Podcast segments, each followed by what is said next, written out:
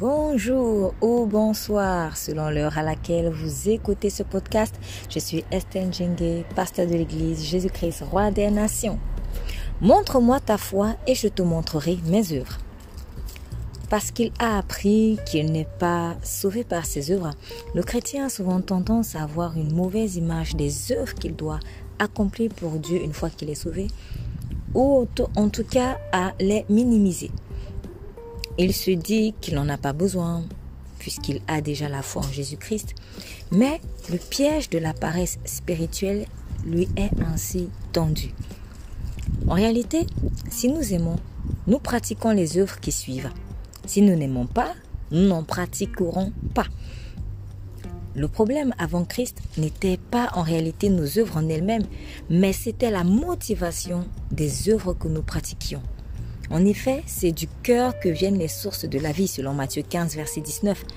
Lorsque le cœur est donc mauvais, sa motivation souillée communique la mort aux œuvres que nous pratiquions sans l'Esprit de Christ, d'où leur vanité. Mais désormais, si vous êtes une nouvelle créature en Christ Jésus, vos œuvres seront vivantes et Dieu en a besoin pour se glorifier. Sans vos œuvres, votre foi en Dieu ne sera pas démontrée. Elle sera alors morte. Je vous invite à écouter le message dans son intégralité, à le partager. Et n'oubliez pas, Jésus-Christ vous aime énormément. Vous êtes bénis.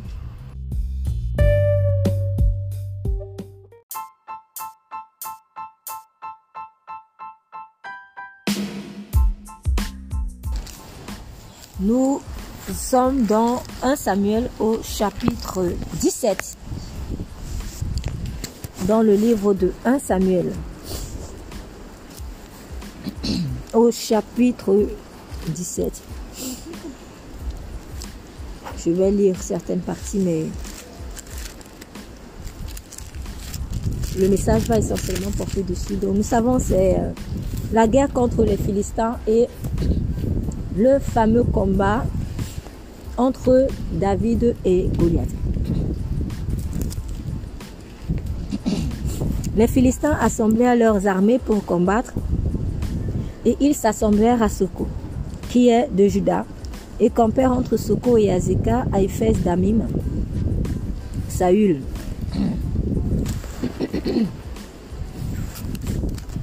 Saül aussi et les hommes d'Israël s'assemblèrent et campèrent dans la vallée du Chien. Ils se rangèrent en bataille contre les Philistins.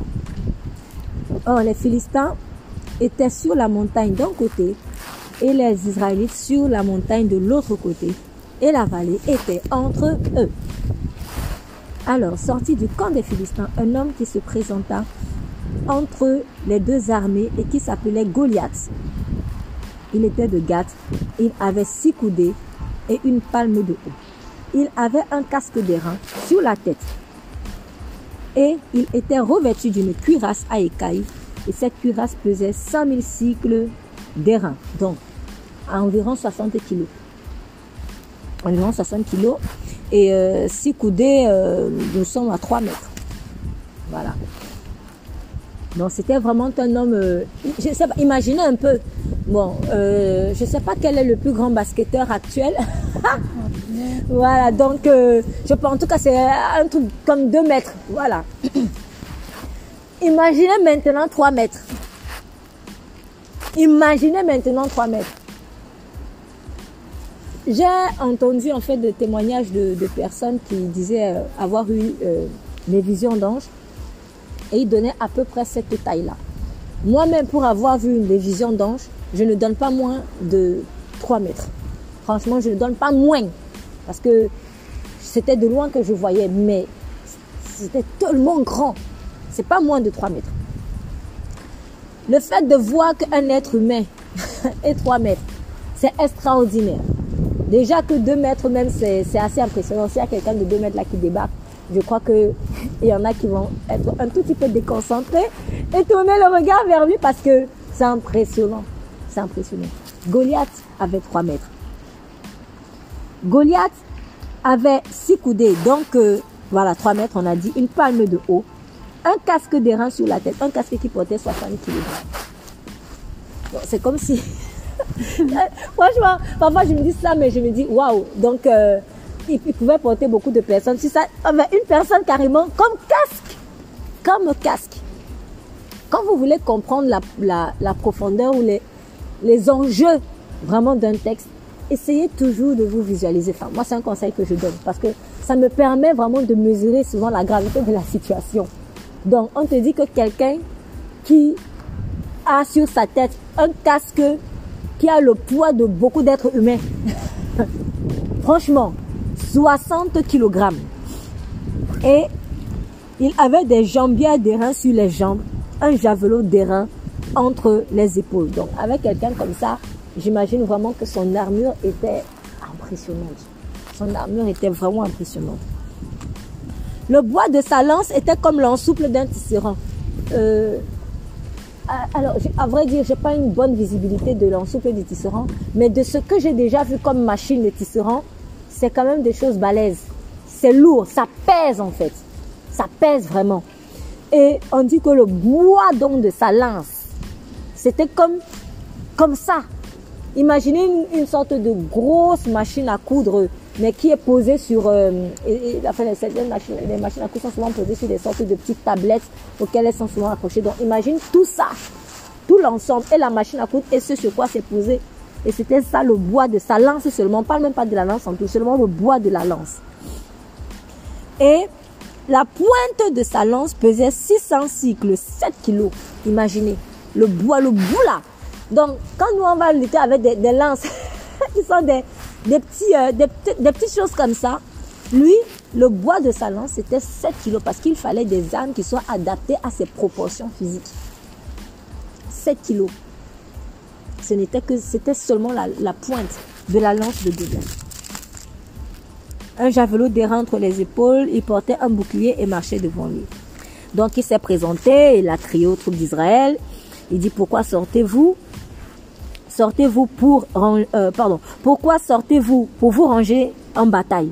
Ne suis-je pas le Philistin et vous N'êtes-vous pas les serviteurs de Saül? Choisissez-vous un homme et qu'il descende contre moi. Tout au long de l'enseignement, nous allons de temps en temps faire mettre en action sur certains versets. Donc c'est à la fin d'enseignement, mais une sorte d'étude de texte en fait. Il y a quelque chose qui m'a intrigué dans le verset 8. Il dit, n'êtes-vous pas serviteur de Saül? Moi, je me suis dit, pourquoi n'a-t-il pas dit, pas serviteur de Dieu Quand Satan vient t'attaquer, quand le diable vient t'attaquer, sache une chose. Il sait, peut-être même mieux que toi, la puissance de Dieu. Il sait, peut-être même mieux que toi, la puissance de Dieu.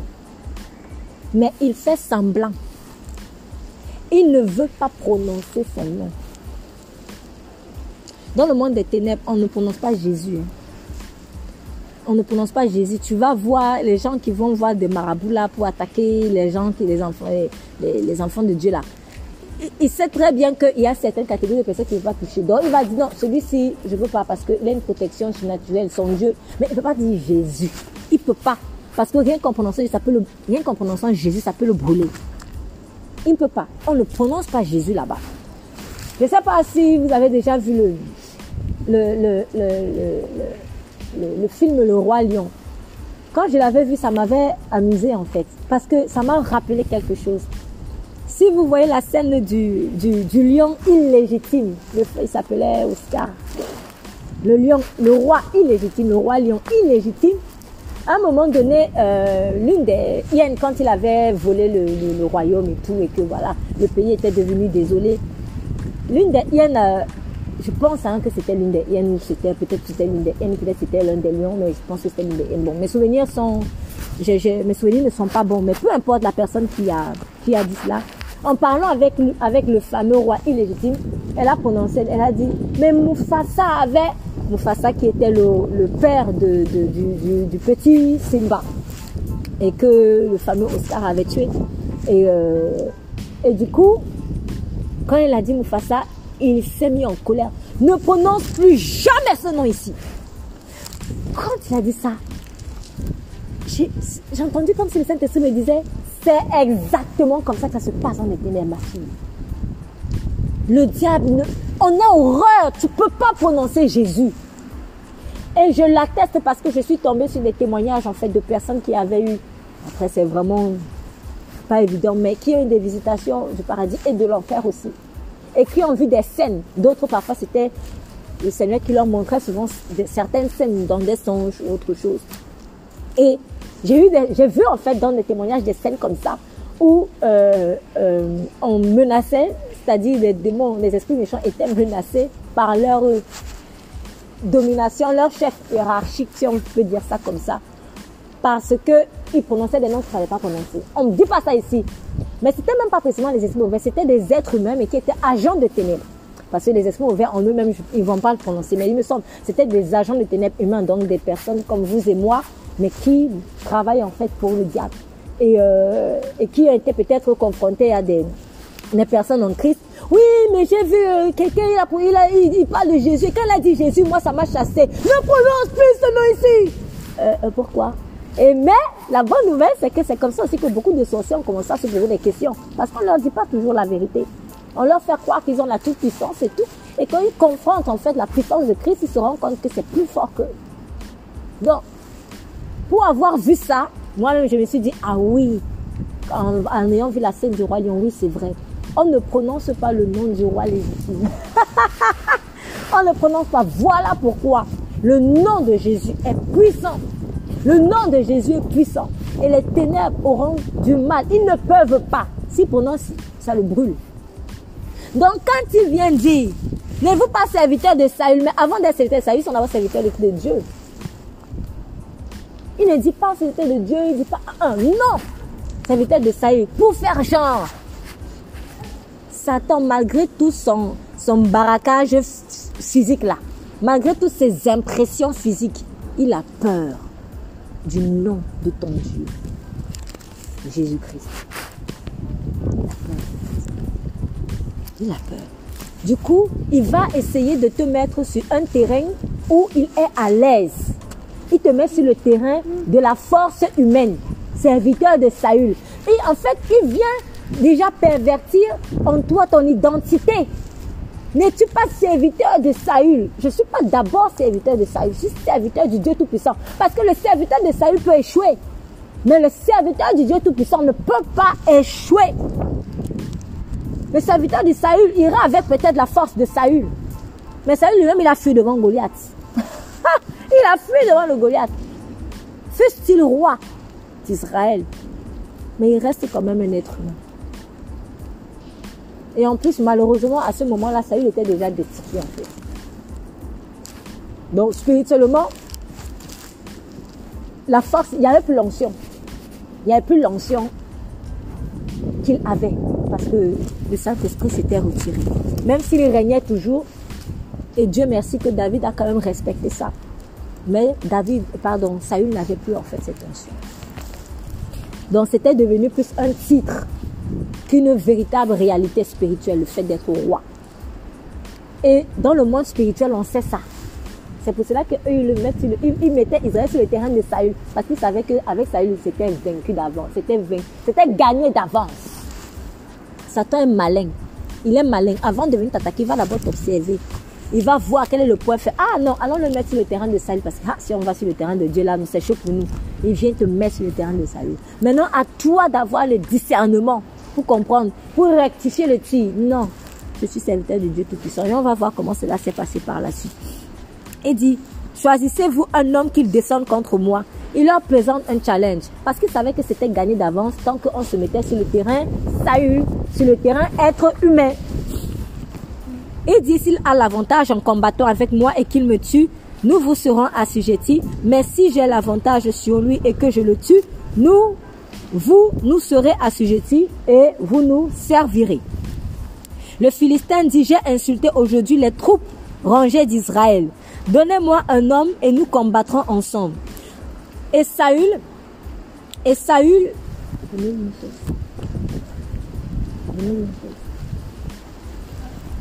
et Saül et tous les Israélites, ayant entendu ces paroles du Philistin, furent effrayés et eurent une fort grande peur.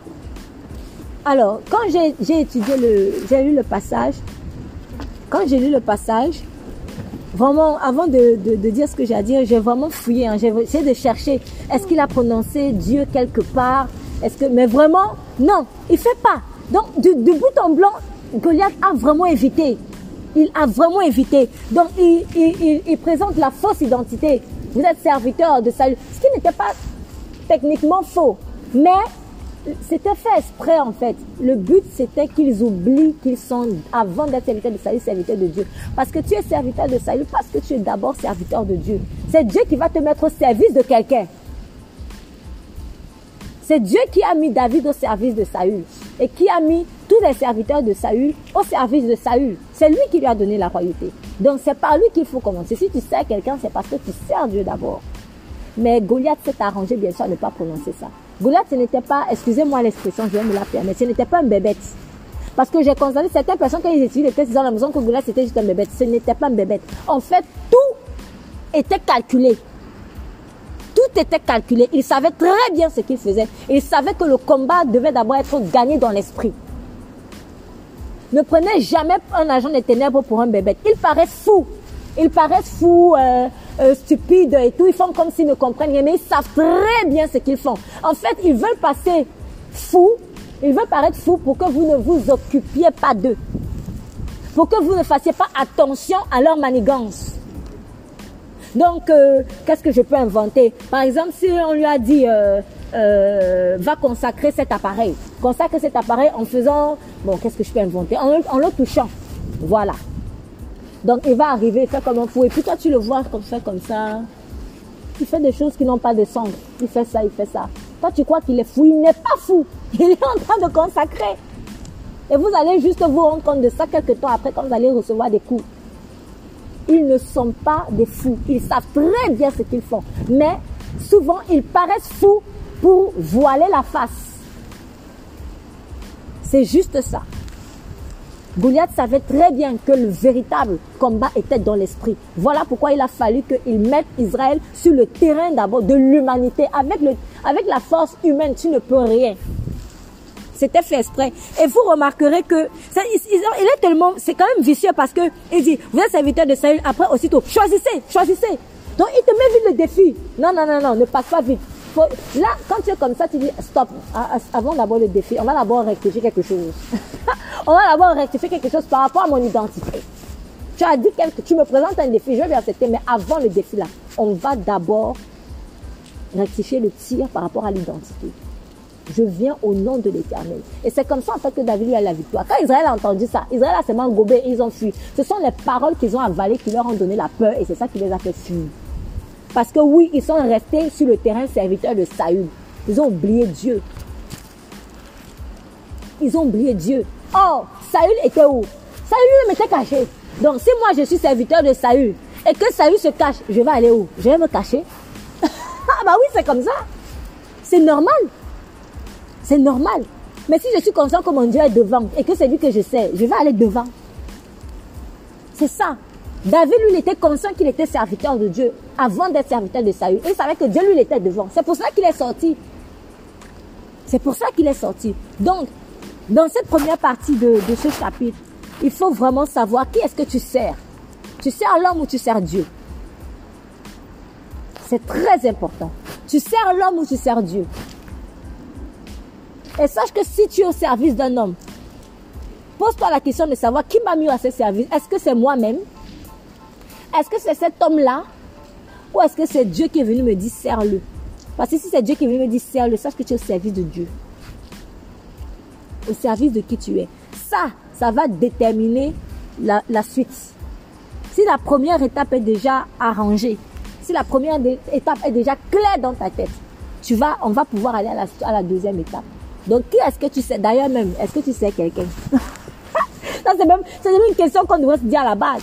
Est-ce que tu sais quelqu'un? Et là, vraiment, je dis parce que je sais que beaucoup de personnes, en écoutant ce message, ils sont peut-être seulement en train de d'être couchés sur leur lit. Ou d'être couché sur leur vie en fait. Est-ce que je sais même En fait, je fais quoi de ma vie? Bon, Israël avait peut-être peur, mais au moins il servait quelqu'un. Mais moi, je sers qui? Ma vie sert qui Donc, maintenant, si je sers, si je pense que je sers, qui est-ce que je sers?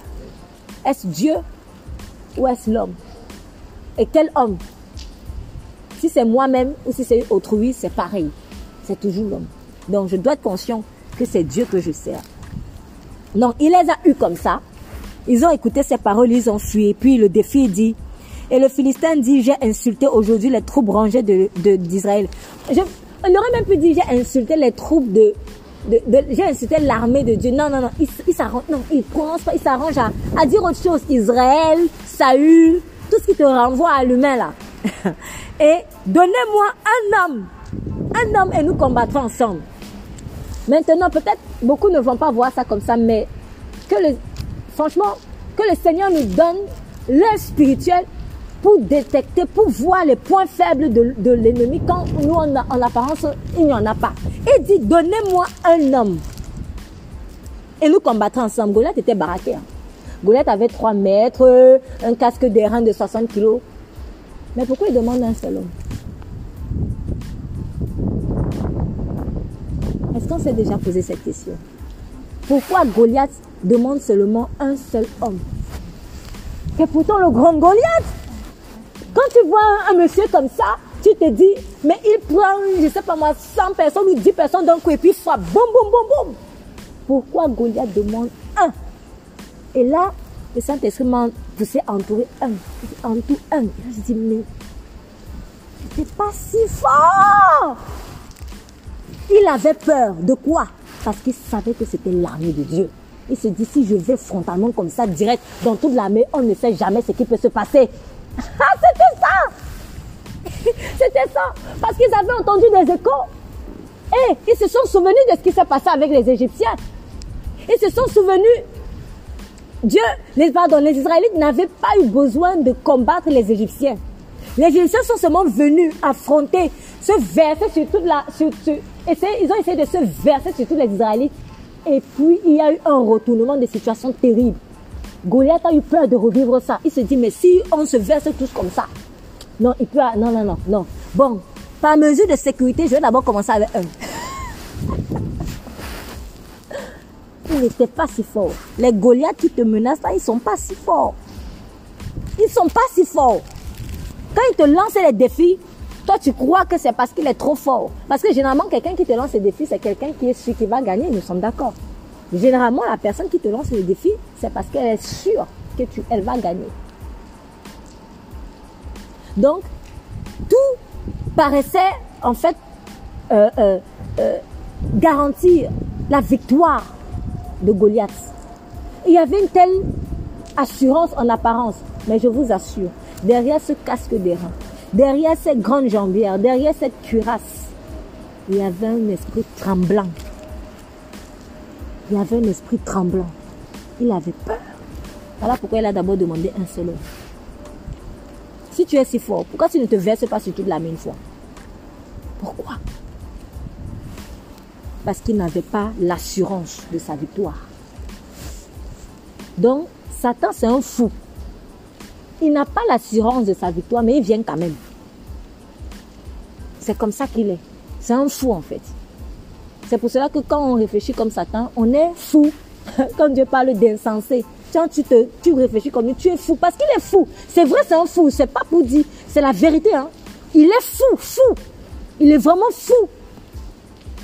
les gens le remarqueront davantage quand l'antéchrist se manifestera. Beaucoup diront, mais ce monsieur, il est fou. Pourtant, au départ qu'il va se présenter, il aura l'air très intelligent. La tête sur ses épaules. Mais quand tu grattes, tu grattes, tu vois qu'il est fou, il est malade. Tu sais que tu peux aller mourir, mais tu vas quand même. Donc il n'y a pas de prudence en lui. Or, la prudence est une fille de la sagesse.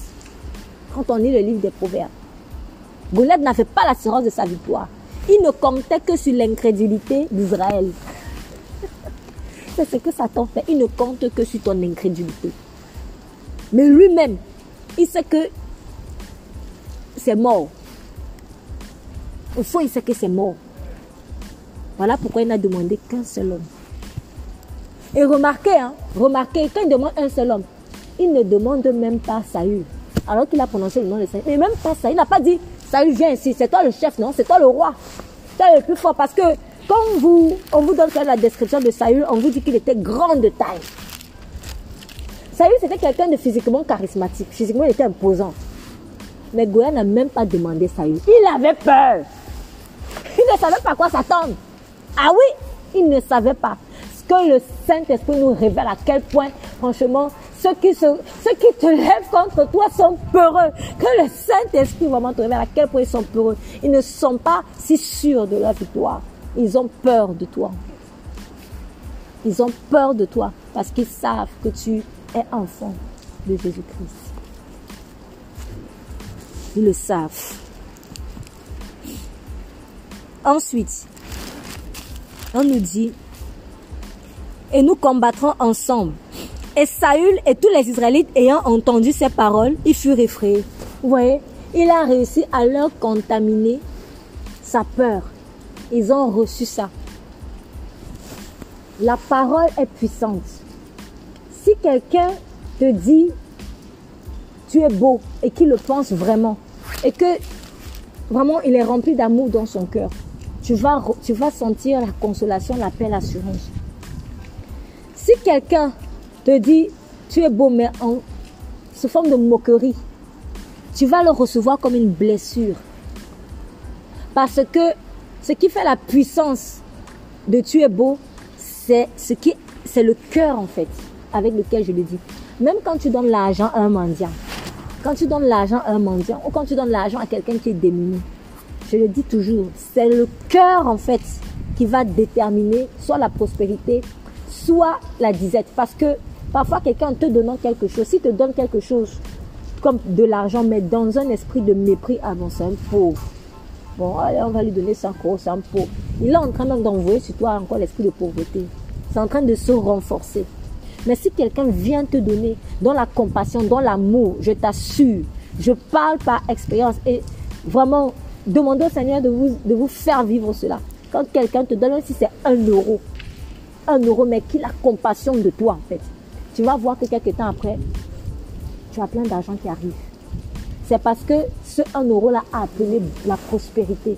C'est pour dire quoi? C'est pour dire que le cœur avec lequel je fais les choses envoie soit la pauvreté, soit la prospérité. C'est la vérité, je vous dis. C'est la vérité. Voilà pourquoi il y a des fois aussi, quand quelqu'un va te dire l'argent, Dieu te dit non, ne prends pas. C'est aussi pour cela que malheureusement, quand on veut attaquer les gens dans le monde des ténèbres, on vient te donner l'argent. On prend l'argent, toi tu crois qu'on t'a fait bien, mais en fait on est en train d'investir. On va récupérer tout ça. Avec, on va te voler en fait. C'est ça, c'est le cœur. Parce qu'eux, on te, on te donne l'argent, ils sont dans l'optique où je vais te voler. C'est comme ça que ça fait. C'est la puissance du cœur qui est mauvaise. Mais si quelqu'un te donne seulement un euro dans l'amour, tu vas te rendre compte que un autre, quelques minutes après, ou une heure ou un jour plus tard, une autre personne t'appelle. Ah, je vais te donner 100 euros. Un autre jour, ah, ah l'argent vient, l'argent vient. Parce que l'amour appelle la prospérité. Mais le manque d'amour appelle la disette, la stérilité. Donc, quand quelqu'un te dit quelque chose, et que toi tu ressens maintenant la peur, comprends que dans son cœur, c'était la peur. Même si ce qu'il disait était en apparence une, une assurance. Goliath, quand il a prononcé ces mots, ça a suscité la peur en Israël. Cette peur-là vient d'où? On ne donne que ce qu'on a. C'est parce que dans le cœur de Goliath, il y avait la peur. Goliath a donné à Israël ce que lui-même il a. Quand Dieu te donne une parole d'encouragement, vaillant guerrier tout ça, et que subitement tu te sens regardé, ça vient d'où? C'est parce que dans le cœur de Dieu, il y a le courage. On ne donne que ce que l'on a. C'est pour cela que Jésus a dit, vous les reconnaîtrez à, leurs fruits. Parce que quand la personne te donne la parole, tu ne vas pas... Il y a plein de choses qui ne se voient pas. Mais c'est maintenant quand tu commences à manifester un fruit, soit bizarre, soit bon, que tu te rends compte de ce qui animait la personne, tu vas te dire, mais ça vient d'où? Tu écoutes la parole, j'ai écouté une parole, donc dans cette parole, ce n'était pas bon, mais en apparence, c'était bon. Israël a eu peur. C'est la preuve que quand Goliath était en train de leur parler, même s'il était en train de faire les défis, Goliath était rempli de peur. On ne donne que ce que l'on a. J'écoute une parole, ce que ça produit en toi, sache que la personne qui te l'a donné, qui a donné cette parole, elle a ça. L'esprit de peur, quand on parle d'esprit de peur, c'est un esprit, mais en fait, lui-même, c'est un esprit qui lui-même a peur. C'est comme ça qu'il est. Il est toujours comme ça. C'est vrai, hein. C'est un esprit de peur. L'esprit de peur, c'est il est toujours peureux. Non, maintenant, quand il vient se coller à toi, tu tu deviens comme lui. En fait, il te contamine sa maladie. L'esprit de pauvreté, c'est un esprit tout pauvre. Qui réfléchit pauvre, pauvre, petit, petit, petit. Donc maintenant, quand il vient s'associer à toi, tu deviens comme lui. C'est à l'inverse, le Saint-Esprit aussi. À l'inverse, le Saint-Esprit aussi. Quand il s'allie à toi, tu deviens, tu prospères à tous égards. C'est ça. Goliath, c'était vraiment peureux. Rien à voir avec ses, ses grandes proportions physiques et son arrogance. Donc, il fut effrayé et eut une fort grande peur. Or, David était fils de cet homme ephratien de Bethléem. Nommé Isaïe qui avait huit fils et cet homme, au temps de Saül, était avancé en âge. Les trois plus grands fils d'Isaïe s'en étaient allés et avaient suivi Saül à la guerre. Et ces trois fils qui étaient allés à la guerre s'appelaient Elia pour l'aîné, le second Abinadab et le troisième Shama. Et David était le plus jeune. Et les trois plus grands suivaient Saül. Et David allait et revenait de près de Saül pour perdre les brebis de son père. Parce que vous savez, David était au service de Saül à l'époque. Parce qu'il jouait la musique, faisait de la musique.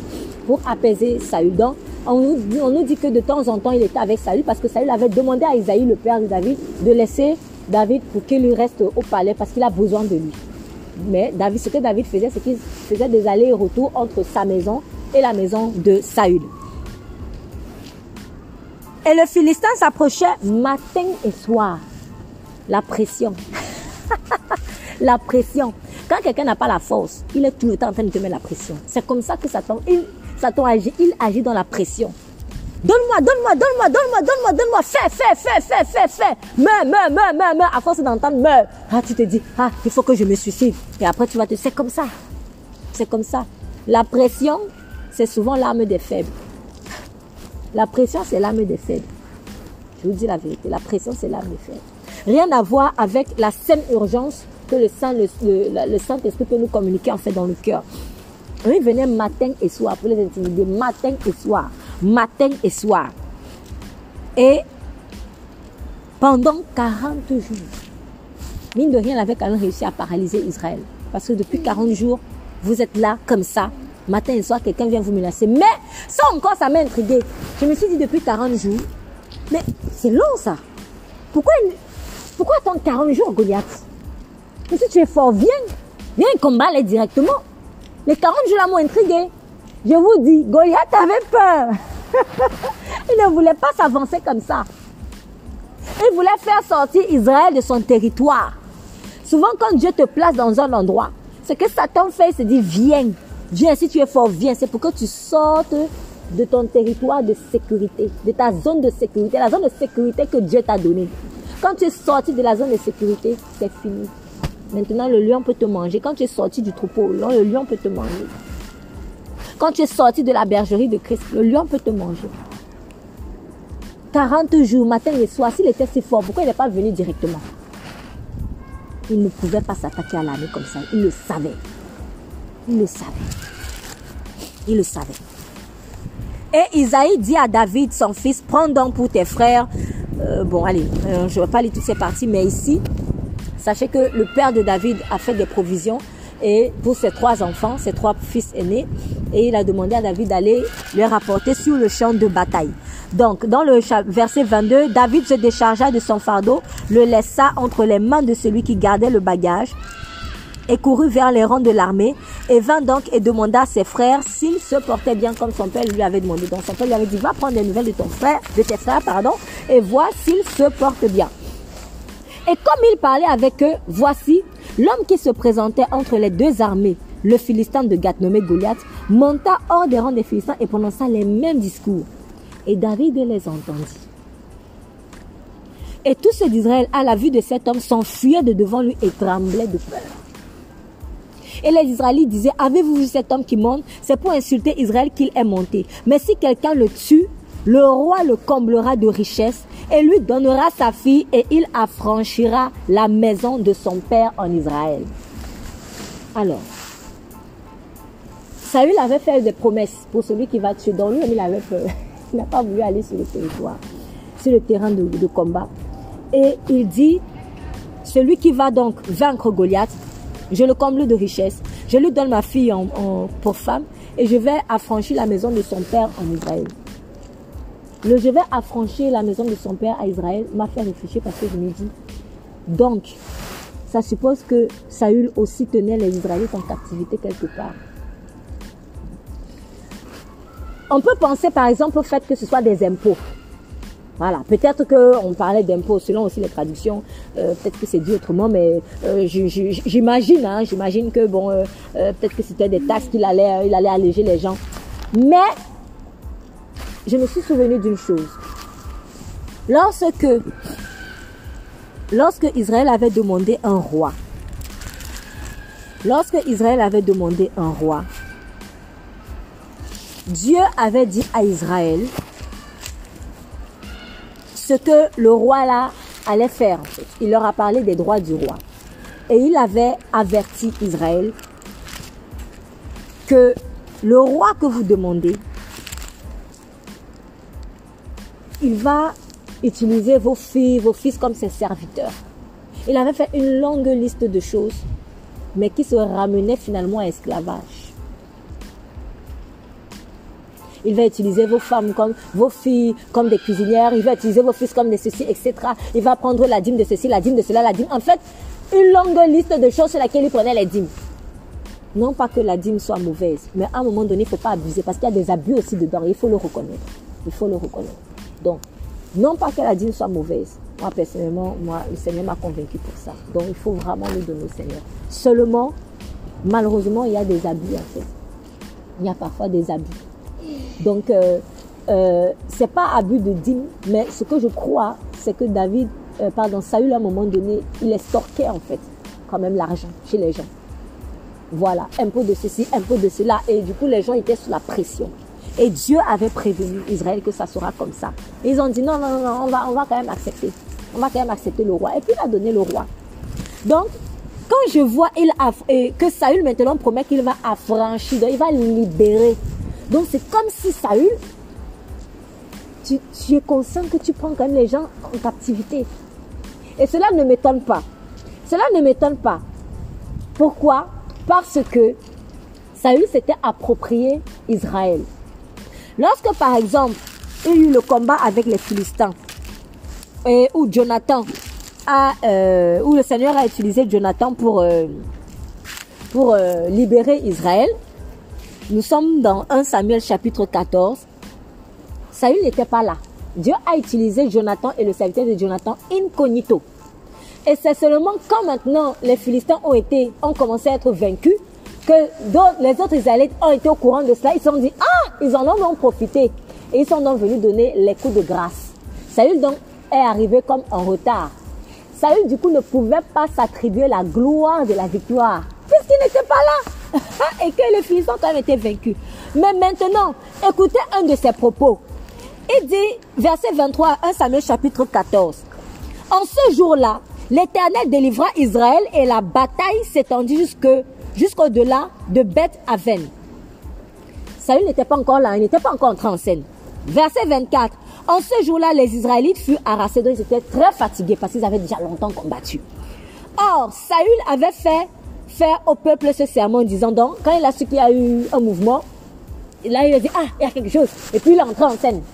Et il fait faire ce serment au peuple. Il dit, maudit soit l'homme qui prendra de la nourriture jusqu'au soir, jusqu'à ce que, écoutez bien, je me sois vengé de mes ennemis. Il s'est approprié ce combat. Je me sois vengé. Ça veut tu n'étais même pas là. tu n'étais même pas là. Et les Philistins, c'est d'abord les ennemis de Dieu. Maudit soit celui qui va manger quelque chose, qui va mettre quelque chose sur la bouche jusqu'à ce que je ne sois vengé de ses ennemis. Et en fait, quand vous lisez toute la suite, on vous dit que le peuple était tellement fatigué.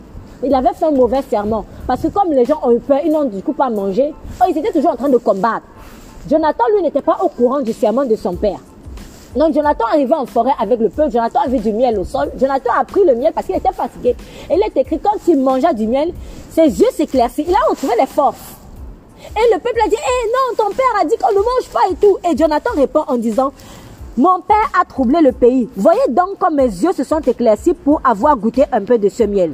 Certes, si le peuple avait aujourd'hui mangé de la dépouille de ses ennemis qu'il a trouvé, combien la défaite des Philistins n'aurait-elle pas été plus grande?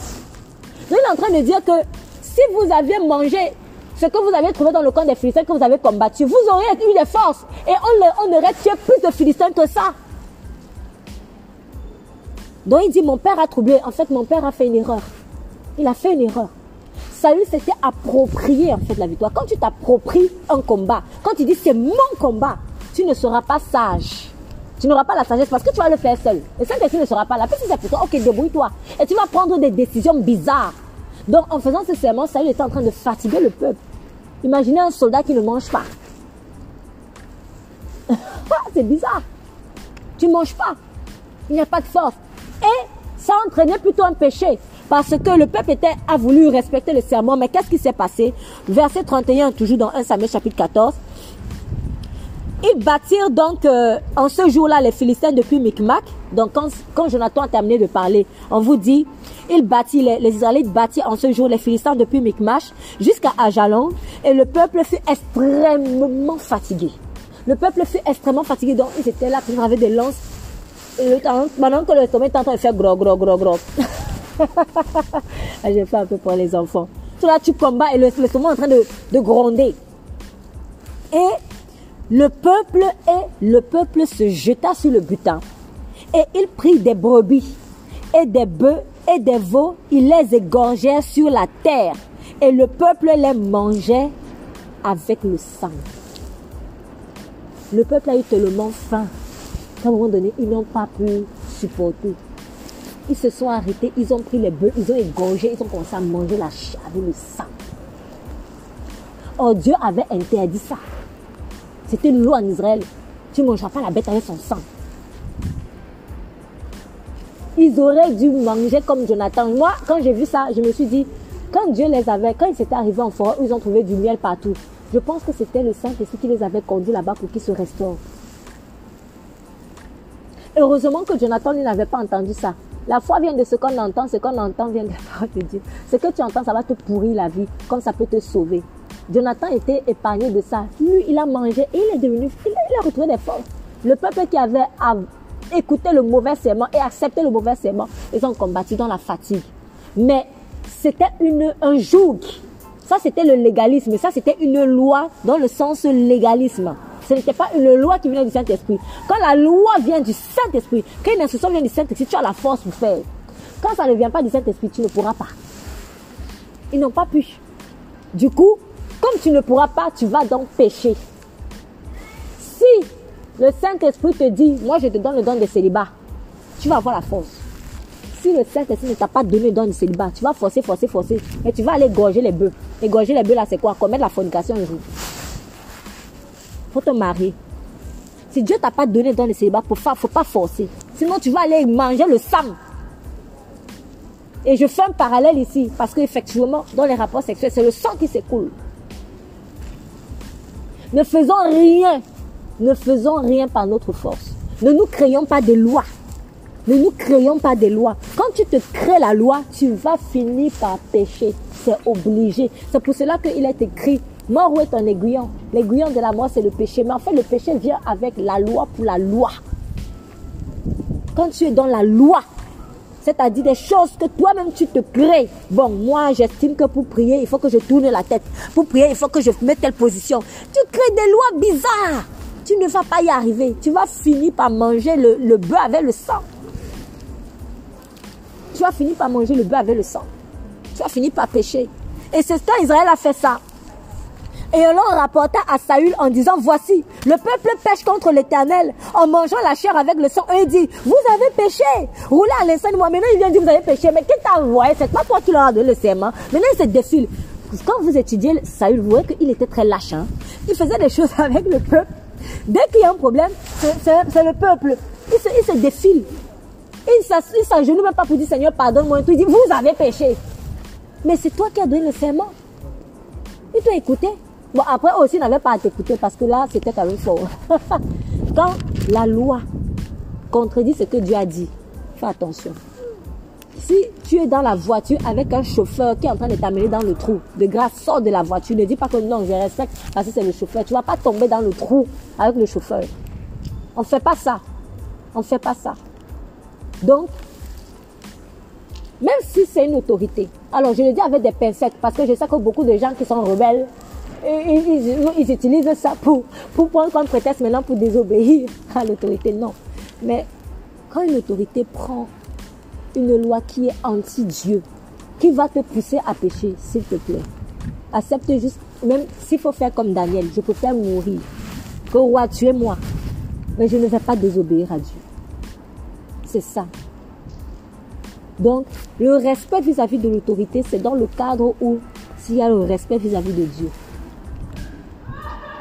C'est ça. Si Dieu n'est plus respecté, fais attention. Tu ne vas pas tomber dans le trou avec les chauffeurs. Et tu ne vas pas arriver devant Dieu en disant, non, mais Seigneur, c'est l'autorité qui m'a dit, non, non, non, non. Faisons très attention. Donc, le peuple a péché. Et puis quand il a roulé la pierre, roulé à l'instant vers moi une grande pierre. En fait, pourquoi il a demandé à rouler la pierre Parce que quand tu égorges l'animal sur la pierre, le sang s'écoule plus facilement. Donc il voulait que euh, le sang s'écoule en fait sur les bêtes plus rapidement en fait, plus rapidement. Donc voilà, en tout cas, je suis, j'ai fait un crochet sur 1 Samuel chapitre 4 pour vous montrer quel était l'état de cœur de Saül en fait. Saül s'était approprié. Donc, ce sont mes ennemis. Comme ce sont mes ennemis, c'est mon combat. Je crée donc mes lois. C'est comme ça. Quand tu t'appropries un combat, tu vas automatiquement te créer tes lois. Or, quand tu vas te créer tes lois, tu vas pécher. Parce que le, péché, lui, il aime quand il y a la loi. La loi pour la loi, là. Et c'est là où le péché trouve, il trouve sa force. Mais quand tu es conduit par l'esprit, le péché ne trouve plus la force. Quand ta loi devient le Saint-Esprit, le péché ne fait plus la force, n'a plus de force. Quand le Saint-Esprit fait dans ta vie office de loi, il n'y a plus la force pour le péché. Et c'est comme ça que tu vas te retrouver en train de faire de moins en moins d'erreurs. Donc, Saül s'était approprié. Saül s'était approprié. Euh, il s'était approprié Israël. Voilà, il s'était approprié Israël. Et je crois que le diable, sachant ça, a donc, quand, quand Goliath a dit ça, en fait, c'était Satan qui t'en dit par derrière. Vous n'êtes pas serviteur de Saül. Oh, l'ennemi est mesquin. Il est mesquin. Il connaît tes points faibles. Tu vas montrer une belle apparence aux gens. Et Satan rigole, il dit, regarde-moi celui-là. Je sais comment je vais l'avoir. Il savait. Satan savait. Satan savait que Saül s'était approprié Israël. Et que Israël aussi, sans vraiment beaucoup réfléchir, se sont ils se sont laissés faire. Mais quelque part, c'est eux-mêmes qui ont cherché. C'est eux qui ont demandé un roi humain. c'est eux qui ont demandé un roi humain. Ils étaient quelque part en train de récolter ce qu'ils avaient semé. Mais comme Dieu est bon, Dieu envoie toujours le sauveur selon son cœur. C'est vraiment la grâce de Dieu. Même quand je fais des erreurs, le Seigneur vient encore me sauver quand je crie à lui. Et David donc a entendu ça. Et quand il a entendu, David parla aux gens qui étaient avec lui et leur dit, que fera-t-on à l'homme qui aura tué le Philistin et qui aura ôté le propre de dessus Israël? Car qui est ce Philistin C'est ainsi concis pour insulter les armées du Dieu vivant? Maintenant, David, pardon, remet les choses à sa place. Il rappelle, tu es qui? Qui es-tu? Ensuite, il dit, les armées du Dieu vivant. Quand Goliath lui disait serviteur de Saül, lui il vient dire armée du Dieu vivant. David était en train de remettre les choses à sa place en termes d'identité. Tout commence par un combat dans l'identité. Ne va jamais dans un combat sans savoir qui tu es. C'est très important. Ce que David faisait là, ce n'était pas juste pour dire comme ça, mais c'était vraiment, il remettait les choses à sa place. Parce que c'est dans l'ordre, c'est dans la vérité de Dieu que tu vas avoir la victoire. C'est pour cela qu'il dit, et à vous, règne quoi La ceinture de la vérité. David était déjà en train d'enfiler son armure dans le monde spirituel. C'était ce qui se passait. Il enfilait déjà la ceinture de la vérité dans le monde spirituel. Armée du Dieu vivant. Donc je rappelle, nous ne sommes pas n'importe quelle armée. Nous sommes l'armée du Dieu vivant. Et le peuple lui répéta les mêmes paroles et lui dit, c'est là ce qu'on fera à l'homme qui l'aura tué. Et maintenant, voyons, il y a un autre personnage qui, vient en scène. Ça m'a un peu amusé et à la fois attristé. Eliab. Eliab qui était le grand frère de David. Eliab, son frère aîné, entendit qu'il parlait à ses hommes, sa colère s'embrasa contre David et lui dit, pourquoi es-tu descendu? Et qui as-tu laissé? À qui as-tu laissé ce peu de brebis au désert? Donc, son rôle devait se mettre dans le désert chez les brebis. C'était ça dans la tête d'Eliab. Il y a des personnes, ils sont dérangés quand tu arrives sur un certain terrain. Pourquoi? Parce qu'ils se sentent menacés. Ils se disent, on va me voler la vedette. On va me voler la vedette. La vedette. Il y a certaines personnes qui te combattent parce qu'elles se disent que tu vas venir leur voler la vedette. Pourquoi? Parce que pour elles, elles voient la royauté comme juste une question d'être star. Pour eux, c'est juste ça. Mais à quoi ça sert d'être star et d'être menacé pendant 40 jours par quelqu'un et tu fuis? Faut au moins laisser celui qui peut faire les choses. faut laisser celui qui peut faire les choses. Mais Eliab, c'est comme si Eliab aurait préféré rester, qu'on reste dans une situation de stérilité plutôt qu'il y ait un sauveur. Après, peut-être que quelqu'un aurait pu dire, ah mais non, il ne savait pas que David allait, parce qu'on ne s'attendait pas à ça. Mais il y a quand même un indice. David n'a-t-il pas été loin devant tous ses frères? Comme roi d'Israël? Je me suis dit, oh là, Eliab, tu as oublié peut-être. Mais est-ce que ça arrangeait Eliab? Le petit, le dernier, le non considéré, toujours dans les déserts. Le faible, le plus faible, le dernier né de la famille. Peut-être que pour une personne, tu n'es pas le dernier de la famille, mais tu es quand même le dernier considéré. C'est la même chose. C'est la même chose. En fait, on te fait comprendre que tu es le dernier considéré, mais c'est parce que l'ancien royal est là. Eliab savait que David avait l'ancien royal. Ça s'est passé devant lui. Donc, du coup, l'argument selon lequel peut-être qu'il ne savait pas ce qui allait arriver, ne savait pas ce que Dieu avait prévu, je vais le mettre de côté. Moi, je crois que c'était la jalousie. Tout simplement. Et ce n'est pas quelque chose de... C'est quelque chose de courant dans les familles, dans les fatries. La jalousie. Tu es combattu partout. Il y a un ennemi commun. Même dans ta propre famille, on compte combat. On préfère rester paralysé plutôt que Dieu suscite un sauveur parmi vous. Donc toi, tu préfères rester dans le trou plutôt que Dieu utilise ton frère. Quelle méchanceté.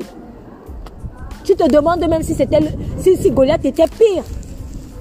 Tu te demandes si Goliath était pire, mais en fait c'était la jalousie. Où as-tu laissé ce peu de brebis? Donc je suis censé rester qu'avec les brebis dans le désert, inconnu. Personne ne me voit. Peut-être que Eliab est allé suivre Saül parce qu'on vous dit les trois fils aînés sont allés. Mais c'est marrant parce que quand le Samuel est arrivé pour oindre le roi dans la, maison de, de, d'Isaïe, ce sont les premiers là qu'on a présentés. Hein. C'est Eliab, c'est Abinadab. Et après, chaque fois que tu disait non, on présentait les trois. En fait, c'est comme si dans leur famille, on, on ne misait que sur eux. Dieu vient maintenant, dit non. Pardon. C'est David le dernier que j'ai choisi. On fait comme si on n'entend pas. Retourne chez tes brebis. Malgré que tu as le retour chez tes On fait on entend. C'est-à-dire, comme le Seigneur dit, ils ont fermé leur oreille comme la sous. Ils font comme s'ils n'entendent pas. Ils font comme s'ils ne voient pas. Ils font comme les trois singes. Je ne sais pas de où c'est du Japon, ou c'est de Chine. Je ne sais plus. L'un ferme les yeux, l'autre ferme la bouche, l'autre ferme les oreilles. Ils font comme s'ils n'entendent pas. Tu parles, tu parles. Ils font comme s'ils n'entendent pas. Dieu manifeste la puissance. Ils font comme s'ils n'entendent pas.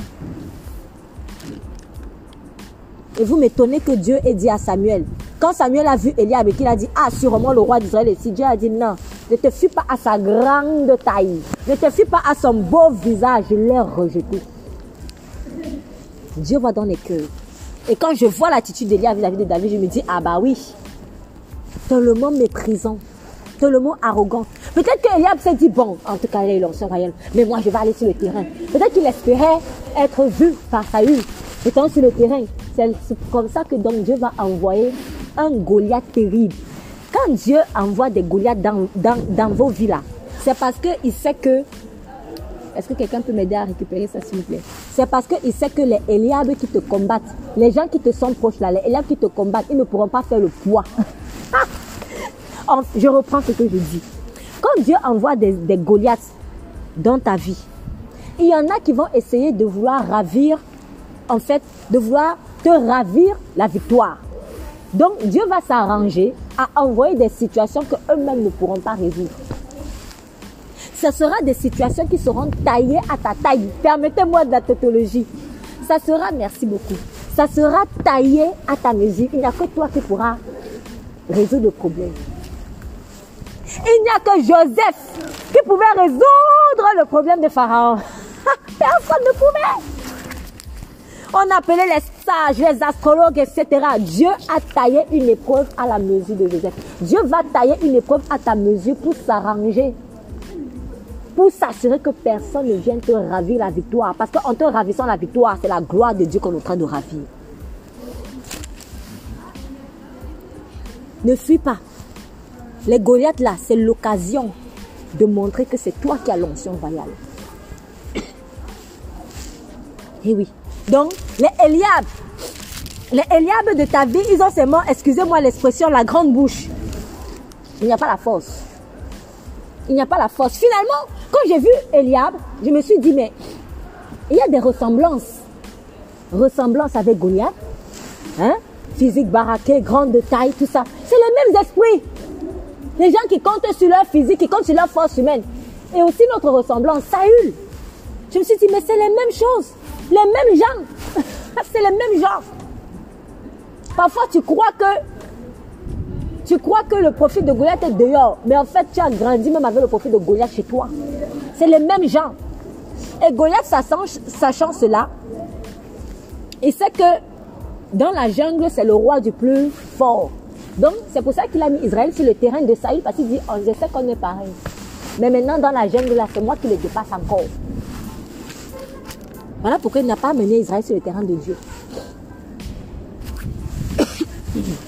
Donc Eliab était fâché de voir David de là. Parce qu'il s'est dit, peut-être au fond, hum, hum, on va voir que c'est lui. Hum, qu'est-ce que tu fais ici? Retourne chez les brebis, tu as laissé. Est-ce que quelqu'un ne peut pas s'occuper des brebis? Et pourtant, David était venu lui faire du bien. Il est venu donner des provisions et prendre de ses nouvelles. Il n'a même pas cherché à savoir. Il n'a pas cherché à savoir. Les Eliab, ce sont des ingrats. Tu leur donnes de l'amour et te donnent toujours de la haine. Parce que ton onction les dérange. Ton manteau les dérange. C'est ça.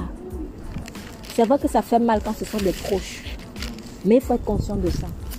Pardonner et marcher dans l'amour. Et continuer d'avancer. Parfois, il y a quelque chose qui devient encore. Ne leur confie pas toujours tout. Ne leur confie même pas certaines choses. Fais très attention, même si parfois c'est ton frère. Sois sage. Sois sage. Parce que Eliab, euh, pardon, Eliab agira comme Saül contre toi. Et comme Goliath contre toi, finalement. Après, l'idéal serait que Eliab après, se convertissent. Mais, sois quand même sage. Ne confie pas tout. Ne confie pas tout. N'oublions pas que ce sont, c'est parce que Joseph a exposé ses rêves que ses frères l'ont tué. Dieu merci, s'en est servi pour, euh, pour l'amener dans ses plans. Mais souvent, nous nous mettons dans des problèmes parce que nous parlons trop. Tu as confiance secrète, tu crois que c'est ton frère. Mais c'est peut-être ton frère de sang. Mais le sang, c'est extérieur. C'est des frères de cœur qu'on cherche. C'est des frères de cœur. C'est pas que le sang. Le sang ne fait pas le cœur forcément. C'est ça. Donc, soyons sages pour Soyons sages dans la façon dont nous parlons aux gens, même, si tu vis dans la même maison que lui. Fais attention.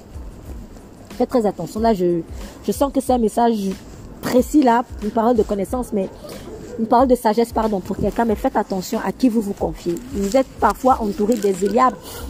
Et aussi, souvent, on, fait la politique de l'autruche. Toi, tu sens, tu soupçonnes que ton frère là ne t'aime pas trop, mais tu te dis, c'est mon frère. Tu fermes les yeux, tu fais la politique de l'autruche. Faut pas faire ça. Faut pas faire ça. Jésus savait qui était euh, Judas. C'est pas parce qu'il mangeait avec Judas, mais il n'a pas amené, Judas à la montagne de la transfiguration. Ah oui Donc, euh, soyons sages, soyons sages. Ok. Dans la suite, dans la suite, donc euh, David, après s'est séparé de Goliath, et David répondit, il se détourna de lui et puis on a rapporté en tout cas à Saül que David était, on va dire, chaud pour aller, au combat. Et verset 32, David dit à Saül que personne ne perde courage à cause de cet homme. Ton serviteur ira pour combattre contre lui, car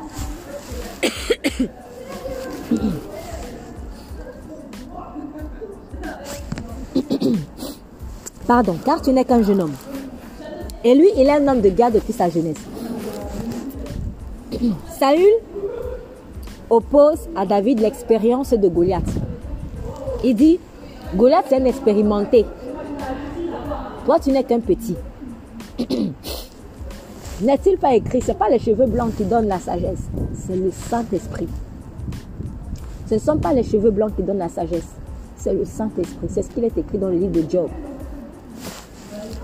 Ça, c'est la, la, première vérité. Donc, une contre-vérité par rapport à cela. Non, lui, il a plus d'expérience, il a fait la gaieté. Premièrement, sache une chose, c'est écrit noir sur blanc. Ce ne sont pas les cheveux blancs qui donnent la sagesse. C'est le Saint-Esprit. Un petit peut te donner une parole de sagesse, mais un vieillard peut agir comme un Quand tu as le Saint-Esprit, c'est ça qui fait ta sagesse. Ne te fie pas à quelqu'un seulement par rapport à son expérience. Assure-toi que ce qu'il a dit vient du Saint-Esprit, même s'il a l'expérience. Ça, c'est le premier contre-argument. Deuxième.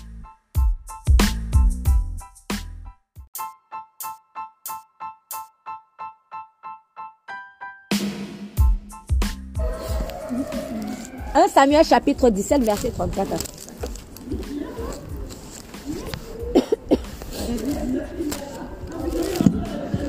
David dit à Saül, ton serviteur, gardez les brebis de son père.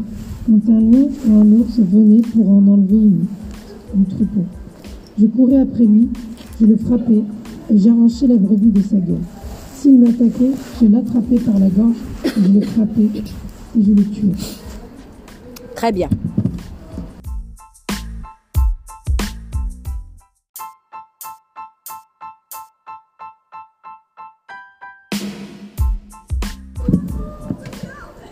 En fait, David avait beaucoup d'expérience. David avait beaucoup d'expérience. Quand il était dans le désert, il ne chômait pas. Il dit, quand le lion arrivait et prenait dans sa gueule une brebis, je, l'arrachais en fait de sa gueule, un ours pareil. Je ne sais pas combien ont déjà lutté avec un lion ours ici. Si ce n'est pas par l'onction de Dieu, je ne sais pas par quoi on peut faire ça. Il était en train d'être entraîné. Il y a des entraînements qui vont être faits dans l'ombre. Dieu t'entraîne dans l'ombre, à l'abri de certains regards, pour que ta formation soit efficace. Parfois, tu crois que tu es dans le désert, tu ne fais rien, tu perds ton temps, ta vie n'avance pas, alors que tu es en train d'être entraîné. Prenons ça très au sérieux. Je ne serai pas devant vous si je n'ai pas eu des entraînements incognito. Parfois dont je ne parle même pas. Mais pour ça, en tout cas, avec qui je connais depuis vous, je vous parle de, je vous donne plein de témoignages en fait. Tu ne peux pas arriver à la royauté s'il n'y a pas eu des entraînements dans l'ombre. Parfois, Dieu va te mettre dans l'ombre. C'est dans l'ombre, en fait, que tes racines sont bâties. Ça ne sert à rien de voir un long arbre. Alors que quand tu creuses là, les racines sont minuscules. Et c'était ça que Goliath était. Un baraqué. Un géant au pied d'argile, en fait. J'ai même envie de dire au front d'argile.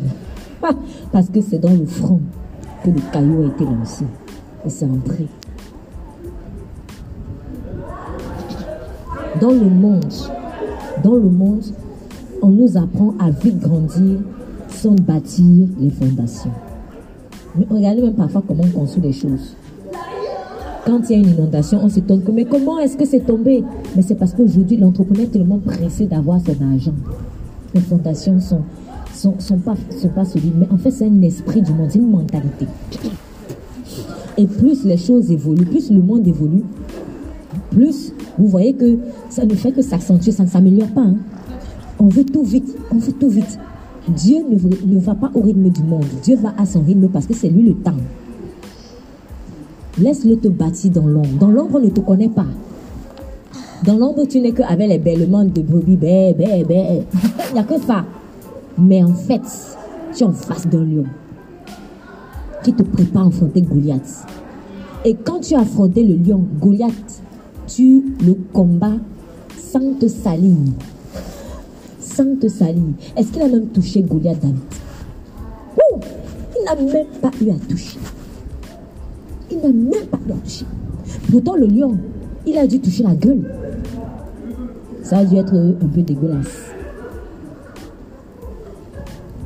Plus tu t'entraînes avec les lions et les ours, les lions et les ours, plus les Goliaths, tu vas les, les tabasser, les vaincre sans, sans te salir. Sans te salir. Et rapidement, tu apprendras à bien viser. Parce qu'il a su bien viser dans le front.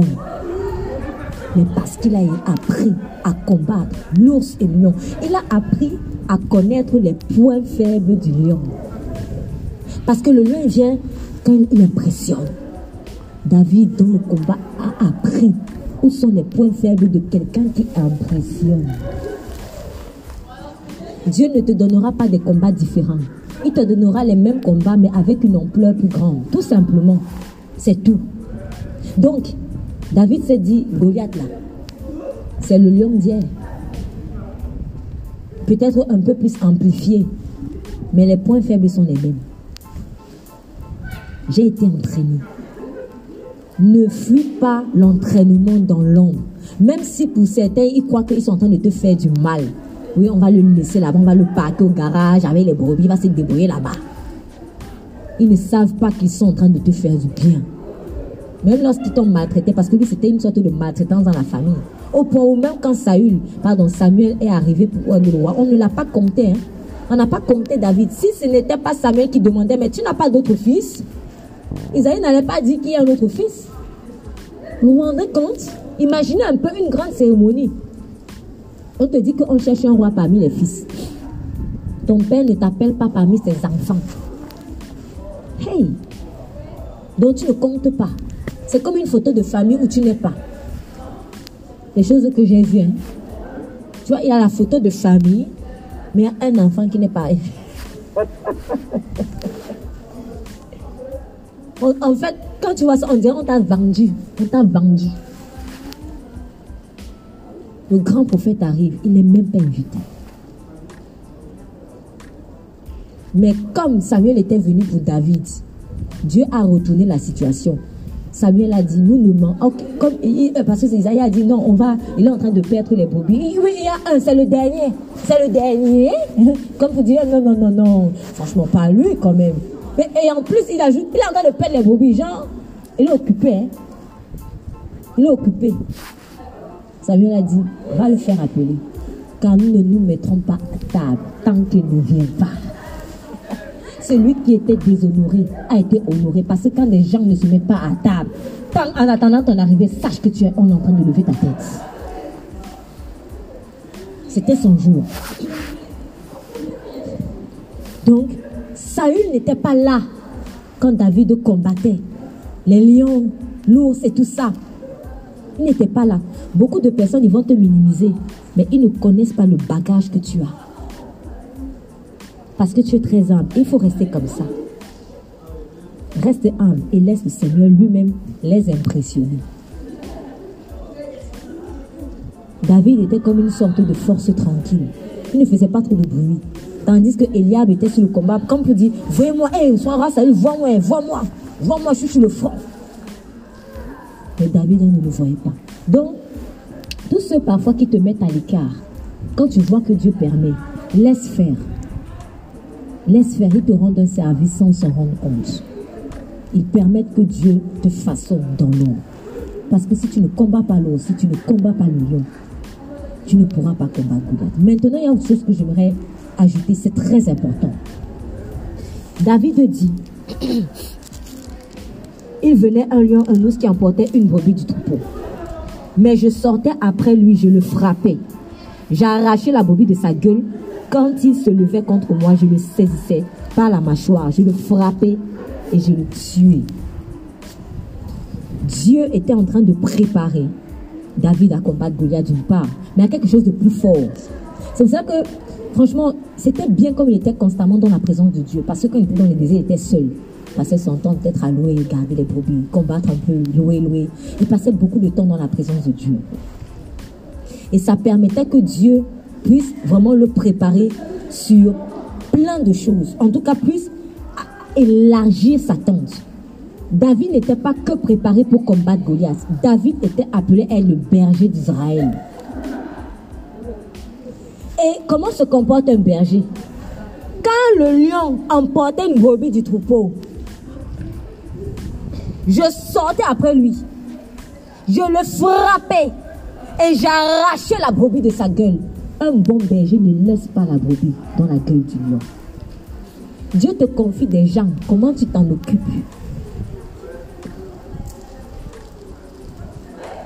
C'était la préparation à être le berger d'Israël. Dieu te confie des gens. Comment je m'en occupe? Il risquait sa vie pour une brebis, un animal.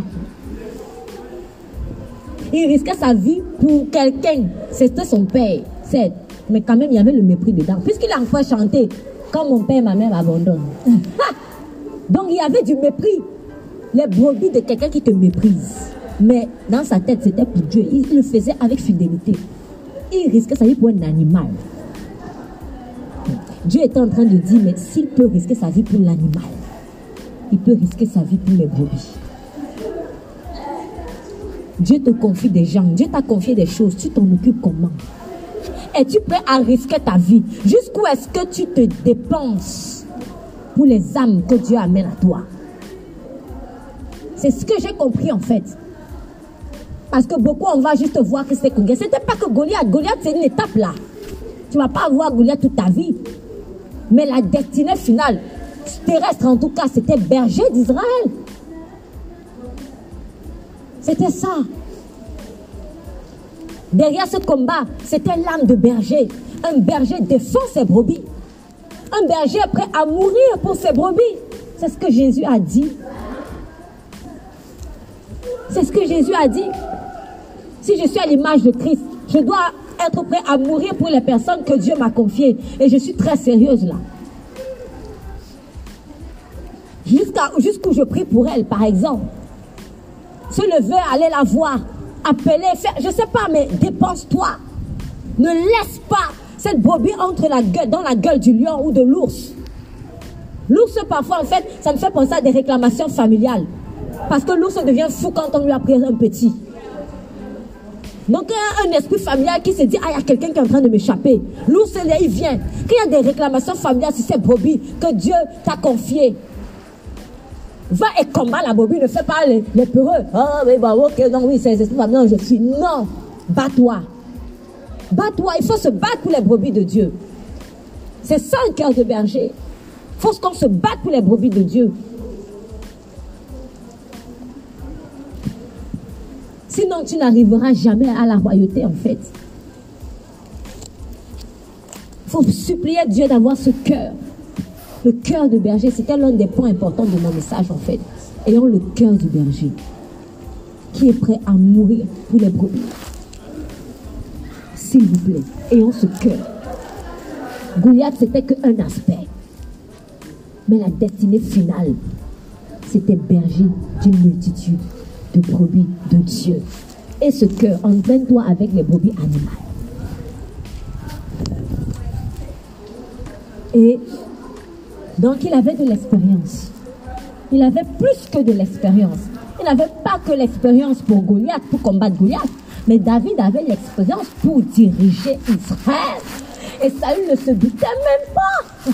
Ah, il ne se doutait même pas de ça. Tu es en train de minimiser quelqu'un. C'est comme s'il lui dit, mais ça c'est un petit niveau. Moi j'ai plus que ça, j'ai plus que cette expérience-là. Je peux diriger Israël. Eh oui. Parce que j'étais formé incognito. Et David dit encore, l'éternel qui m'a délivré de la gueule du lion, de la patte de l'ours, me délivrera de la main de ce Philistin. Alors Saül dit à David, va et que l'éternel soit avec toi.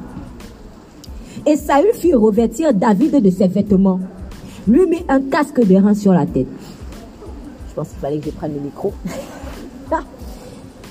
Et Il mit un casque d'airain sur la tête et le revêtit d'une cuirasse. Puis David ceignit l'épée de Saül sur ses vêtements et se mit à marcher car jamais il ne s'y était essayé. Et David dit à Saül, je ne saurais marcher avec ces armes, car je n'y suis pas accoutumé. Et David les ôta de dessus lui. Il a pris l'armure de Saül. Mais il ne pouvait pas marcher avec l'armure de Saül. Ce plat-là, c'était pour David. Et Dieu ne voulait pas partager sa gloire. C'est pour cela que j'ai pris d'abord le temps de vous expliquer l'état de cœur de Saül, vous expliquer que, en fait, Saül voulait ça. Quand Saül, il s'était approprié Israël. Et Dieu savait ça. Donc, pour s'arranger à ce que personne ne vienne voler sa gloire, hein, Dieu a dit non, non, non, non, non. Je ne veux même pas un iota, une aiguille de Saül. Je ne veux même pas une aiguille. Pourquoi Saül n'avait pas dit c'est grâce à mon aiguille que David a réussi Parce que Saül en aurait été capable. Tu vas voir que Dieu va te donner peut-être très peu de moyens pour une situation qui paraît compliquée. Peut-être que Dieu va te priver de certaines aides. De certaines aides, tu comptais sur un tel, tu comptais sur un tel, tu comptais sur un tel. Dieu va retirer ça. Pourquoi? Parce que ce plat-là, c'est pour toi. Et qu'il veut à lui seul la gloire. Parfois même, ce n'est pas des gens au prototype de Saül, hein. c'est des gens bien. C'est des gens vraiment bien en fait. Mais Dieu va quand même retirer l'aide. Parce que Dieu veut que tu apprennes, que tu portes toi-même ton manteau. C'est ton manteau, c'est pas le manteau de quelqu'un d'autre. C'est ton manteau, c'est ton combat. Goliath, c'était pour David. Il y a des Goliaths qui sont pour toi. C'est pas le Goliath de quelqu'un. Tu as été habitué peut-être à appeler de l'aide, mais maintenant c'est toi. C'est toi et toi seul. Il n'y a pas papa, il n'y a pas maman, il n'y a pas pasteur, il n'y a pas les enfants. C'est toi, c'est ton combat. Il n'y a pas ton frère, ta soeur. C'est pour toi. Dieu te tape. Il y a un cas de délivrance à faire. Subitement, tu te dis, je vais d'abord appeler tel. Non. Parfois, là, oui, il y a des cas où il faut appeler, hein, par contre. Il y a des cas où il faut appeler. Mais il y a des cas où ce plat, c'est pour toi. Fais-le. Et tu verras que tu peux le faire. Tu verras que tu peux le faire. Maintenant, pire encore, quand tu as des gens prototypes de Saül, qui auront le culot de te dire c'est grâce à moi. Ils en sont capables. Donc Dieu va s'arranger à ce que même Saül ne dise pas que c'est parce qu'il utilisait mon arme, c'est parce qu'il utilisait ma cuirasse, c'est parce qu'il utilisait mon épée. Non. Et je vais vous expliquer comment plus tard Dieu a fait exprès vraiment d'écarter Saül à tous les niveaux. Juste pour que la gloire revienne à lui. Donc, David n'était pas habitué à ça. Il a dit, moi, je ne peux pas et tout. Mais en fait, derrière le je ne suis pas habitué, c'était Dieu qui était en train de retirer vraiment les armes de Saül pour que la gloire revienne à lui tout seul. Mais qu'est-ce qu'il a fait? Il prit en sa main son bâton, choisit dans le torrent cinq cailloux bien polis, les mit dans la panetière de berger qu'il avait sur lui et dans sa poche et s'affondra la main et s'approcha du Philistère. En fait, observez les armes de David. C'est les armes de berger qu'il avait l'habitude d'utiliser quand il était dans le désert. Et Dieu m'a dit ceci. Quand je te prépare dans l'ombre, dans le désert, à être mon berger, c'est avec les mêmes armes du berger que tu vas combattre les Goliaths. Ce qui veut dire que si tu ne laisses pas le Saint-Esprit t'entraîner à être berger, tu ne pourras pas y arriver. Parce que si je fuis les, les épreuves du berger, je ne pourrai pas combattre Goliath. Parce qu'en fait, c'est avec les, ce sont avec les armes de berger que j'aurais utilisé dans le désert que je vais encore utiliser en fait pour combattre Goliath. Tu ne vas pas, ça ne va pas sortir de nulle part. On ne donne que ce que l'on a. On ne donne que ce que l'on a. Quand quelqu'un crée une entreprise, si vous observez bien, l'entreprise, c'est l'âme de la personne qui a créé. Comment elle réfléchit, c'est comme ça que l'entreprise fonctionne. C'est comme ça. Donc, soit l'institution que tu vas créer est le reflet de ton âme. C'est le reflet de tout ce que tu as appris. C'est le reflet de qui tu es. Donc David était berger dans le désert de moutons. C'est avec les mêmes armes de berger qu'il avait l'habitude d'utiliser, qu'il a utilisé pour aller tuer Goliath.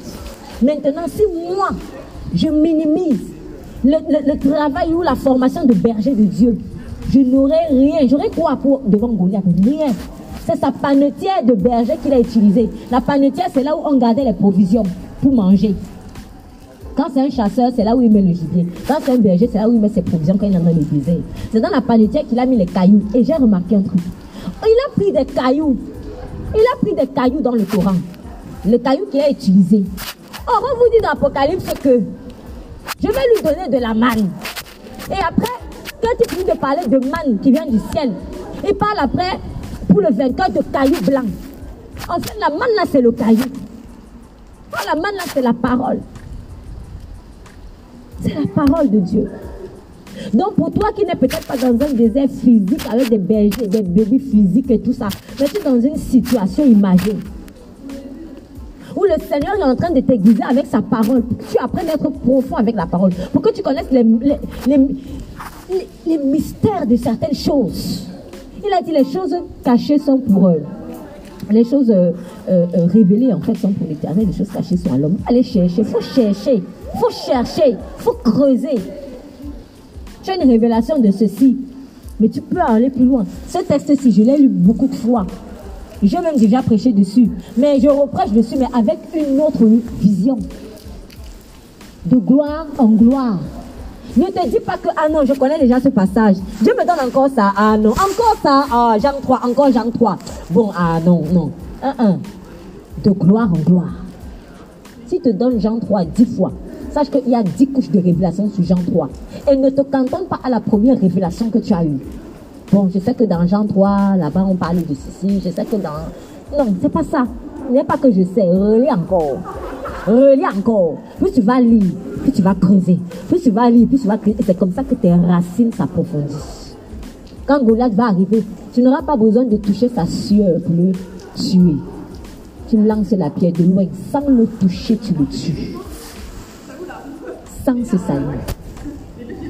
Vite fait, bien fait. Tellement tu étais habitué à être profond. Tellement tu étais habitué à être précis. À viser. Parce que ça fait la parole là que tu vas viser. La parole là, c'est ton âme.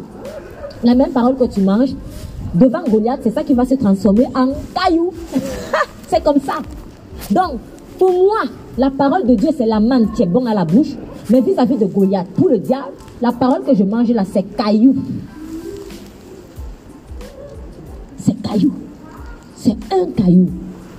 Donc, laisse bien Dieu te polir, comme ces pierres-là étaient polies. Laisse Dieu te polir avec sa parole, s'il te plaît. Laisse Dieu te polir avec sa parole. Sinon, tu vas trembler aussi devant Goliath comme il va la trembler. Oh, tu es un fils de Dieu. Maintenant, il a, il a aussi pris son bâton. Le bâton, c'est toujours le bâton de berger. C'est pour ça que Goliath s'est fâché qu'elle a dit, mais tu me prends pour un chien. Parce qu'il a reconnu que ça, ce sont les armes des petits bergers. Mais on ne donne que ce que l'on a. David, c'est comme si David avait dit à, Saül, ah, Saül, ça là, c'est compliqué pour moi. Moi, je prends ce que je connais. Oui, c'est comme ça que Dieu, c'est ça que Dieu aime même. C'est ça que Dieu aime. Je prends que ce que moi je connais. Prends ce que tu, prends seulement ce que tu connais. Ne complique pas la foi des petits enfants. Ne complique pas. Prends seulement ce que tu connais. Ne va pas t'encombrer avec les armures qui ne te suffisent pas. Parce que peut-être c'est l'ami du roi. On s'en fout là, que ce soit l'ami de X ou Y. C'est ton truc. Prends seulement ce que tu connais. Prends seulement ce que tu connais. Et là où tu ne connais pas, dis aussi que tu ne connais pas. Quand on va te dire, oui, mais pourquoi Dieu a fait ci? Tu réfléchis, tu n'as pas la réponse. Je ne connais pas. Dis-le. Il faut que les gens voient que suivi. Comme quelqu'un dit, je suis dans un TikTok, je, je voulais envoyer. Il faut que les gens voient que tu as suivi Jésus bêtement. Permettez l'expression. Que tu as suivi Jésus sans réfléchir. Suis-moi, tu te lèves aussi comme une bobine. Suis-moi, tu te lèves aussi comme une bobine. Il faut que les gens voient ça. Parce que c'est en te voyant avoir suivi Jésus aveuglément qu'ils vont voir que c'est ça la force.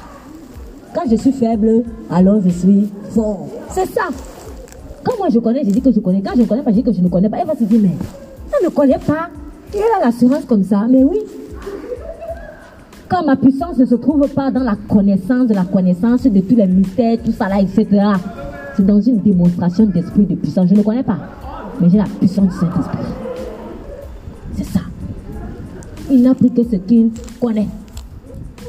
Bâton, caillou, gibecier de berger. Comme s'il allait combattre le lion et l'ours. Comme s'il allait combattre le l'ours. Et il a enrobé ça de la foi. Prends que ce que tu connais. Ne prends que ce que tu connais.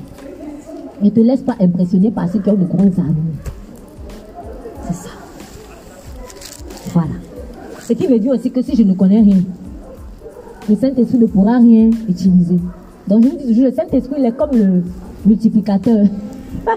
Ce que j'ai appris, c'est ça qui va prendre pour multiplier. Ce que je n'ai pas appris, il va m'aider comment? C'est pour cela qu'il veut que tu gagnes en connaissance de la parole de Dieu. Donc, si ma connaissance des choses de Dieu, c'est zéro. Zéro multiplié par un milliard, ça fait zéro. David ne connaissait que un bâton, une c'est caillou. On a le Saint-Esprit multiplié ça. Ça fait une âme puissante. Donc, laisse le Saint-Esprit multiplier le peu que tu as. Et tu vas voir. Ne ministre pas le peu que tu as, même si c'est demi. Demi fait un milliard, ça fait déjà beaucoup. Il me semble que ça fait 500 millions. C'est beaucoup. C'est beaucoup.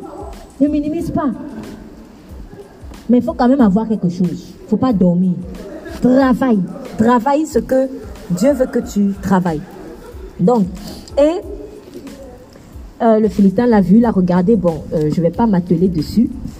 Juste préciser que au verset 45, une fois qu'il a menacé, il dit mais moi, tu, il répondit Philistin, tu viens avec moi, contre moi, euh, avec l'épée, la lance et le javelot, mais moi, je viens contre toi au nom de l'éternel des armées, du Dieu des armées d'Israël que tu as insulté. Aujourd'hui, l'éternel te livrera. Donc, comme j'avais déjà dit un jour, il est en train de prophétiser en fait.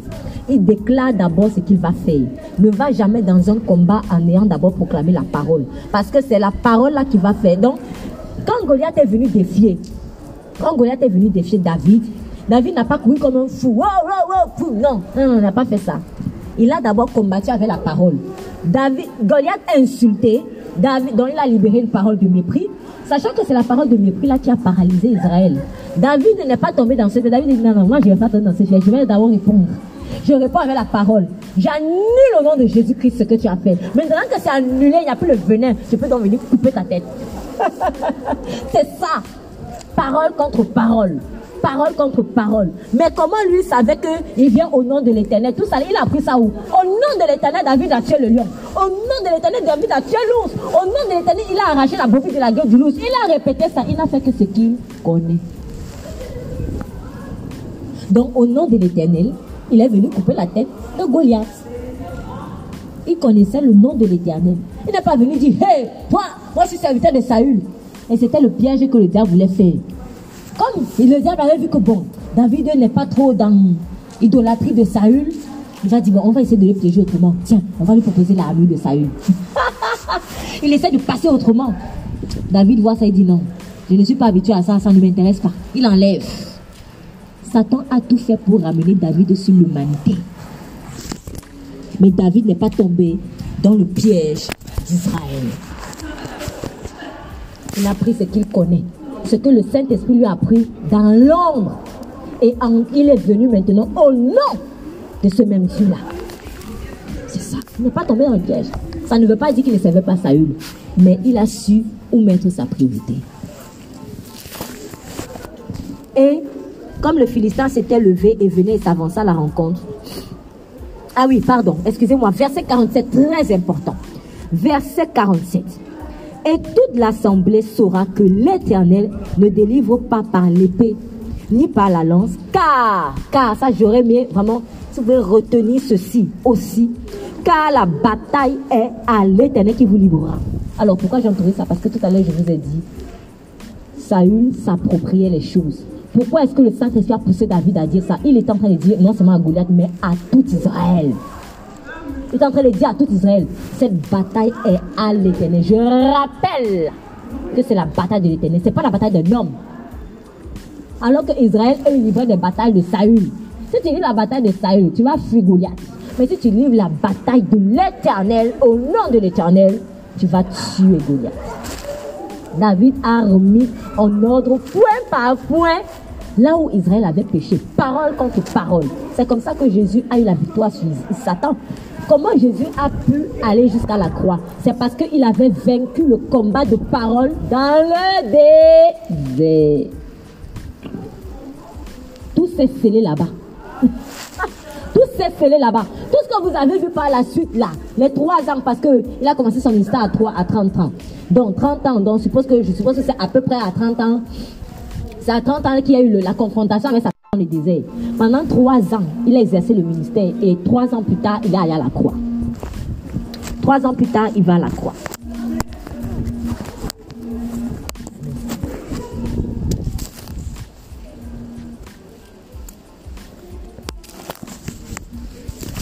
Trois ans plus tard, il va à la croix. Or, croyez-moi, les trois ans de succès du Christ à la croix ont été, j'en suis convaincu, déterminés dans la victoire qu'il a eue dans le désert. Parce qu'il a fallu qu'il rétablisse les choses là où Adam et Ève avaient échoué. Parole contre parole. Satan venait le tenter. Si tu es le fils de Dieu, toujours pour une identité. Si tu es le fils de Dieu, fais ceci. Si tu es le fils de Dieu, fais cela. Si tu es le fils de Dieu, fais ceci. Jésus a eu la victoire sur la base de la parole. Le reste, c'était quelque part, presque comme une question de formalité. Quand tu as réussi le combat dans la, dans la parole, au niveau de la parole, le reste va se faire naturellement. C'est pour cela que David n'a pas confronté Goliath comme un fou comme ça. Oui, on m'insulte. tu veux aussi, tu donnes les juifs. Non, non, n'est pas ça. On a donné une parole. Réponds sur la parole, la base de la parole que le Saint-Esprit te donne. Tu annules ça. Quand il a annulé, Goliath était vulnérable. Donc quand Goliath venait contre lui, là, c'était vraiment la folie. Ah, c'était vraiment la folie. C'était tellement facile que David n'a pas eu à le toucher. Et euh, comme le Philistin s'avança, euh, s'étant levé et venait et s'avançait à la rencontre de David, David se hâta et courut vers la ligne de bataille à l'encontre du Philistin. Alors David mit la main à la panetière, sa panetière de berger. Il a pris une pierre, il n'a même pas pris les cinq, une seule. Il a lancé avec la fronde. la fronde avec laquelle on chasse peut-être souvent les oiseaux, ce genre de choses. Et la pierre s'enfonça dans son front. Il tomba le visage contre terre. David, avec une fronde et une pierre, fut plus fort que le Philistin et il frappa le Philistin et le fit mourir. Or, je reviens maintenant à l'armure. Or, verset 50, David n'avait pas d'épée en main. Verset 51, et David courut, se jeta sur le Philistin, prit son épée, la tira du fourreau, le tua et lui coupa la tête. Et là, au début, je me suis dit, David n'avait pas d'épée, il a pris l'épée de Goliath. Donc, ce qui signifie que quelque part, il avait besoin d'une épée, en fait. Mais pourtant, Saül, au verset 40, pardon, au verset 39, euh, lui a proposé une épée, mais il n'a pas pris ça. Il aurait pu prendre au moins l'épée. Pourquoi n'a-t-il pas pris l'épée? C'est comme ça que j'ai compris que c'est Dieu qui ne voulait pas de l'arme, d'aucune arme de Saül. Dieu a préféré que David utilise l'arme de son ennemi. Vous savez, Dieu est jaloux de sa gloire. Il est jaloux de sa gloire. Et il y a une idée qui me vient là. Parce que le véritable ennemi, finalement, quelque part, le plus féroce, ce n'était pas Goliath, c'était Saül. Oui. Souvent, le véritable ennemi, tu crois que c'est celui-là qui t'a coupé la tête, tu te dis, oh, enfin, c'est fini.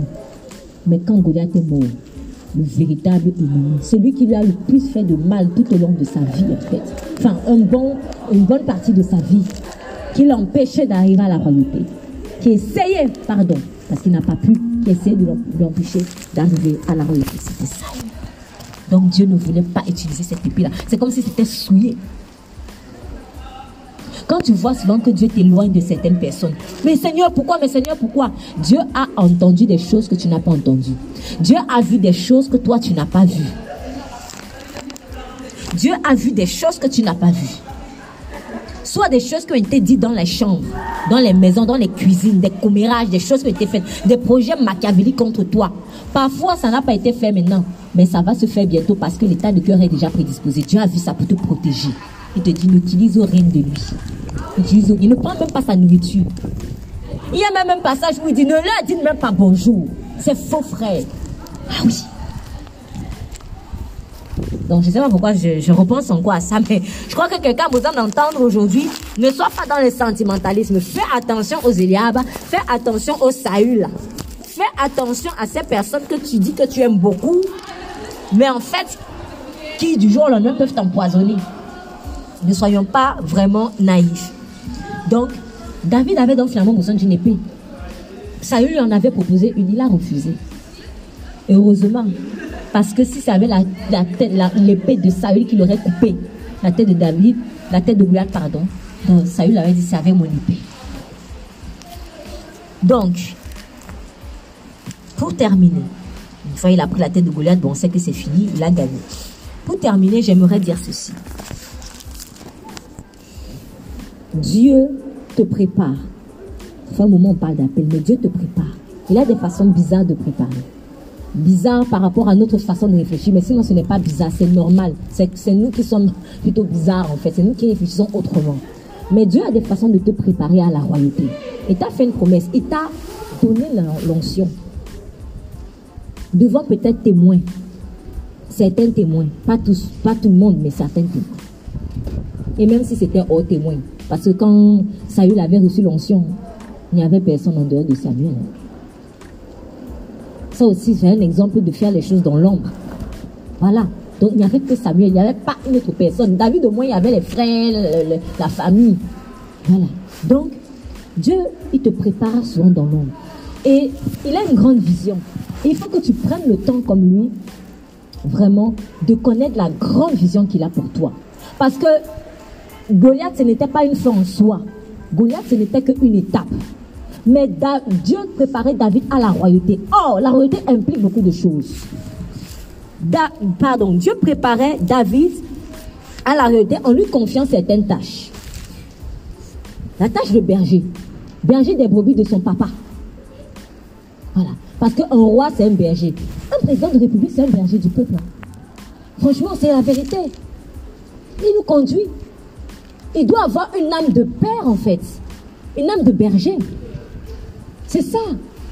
Donc, Dieu t'emmène, veut t'emmener dans des sphères où il faut que tu aies un certain cœur. Donc, il préparait, il préparait le cœur de berger avec les, les brebis de son père. Ensuite, il préparait David en combattant l'ours. Il combattait David d'être un guerrier. Donc, David a combattu euh, euh, les ours et les lions. Il devenait un guerrier comme ça. Sachant que de guerrier, il est passé à vainqueur de Goliath. De vainqueur de Goliath, il est passé à général d'armée.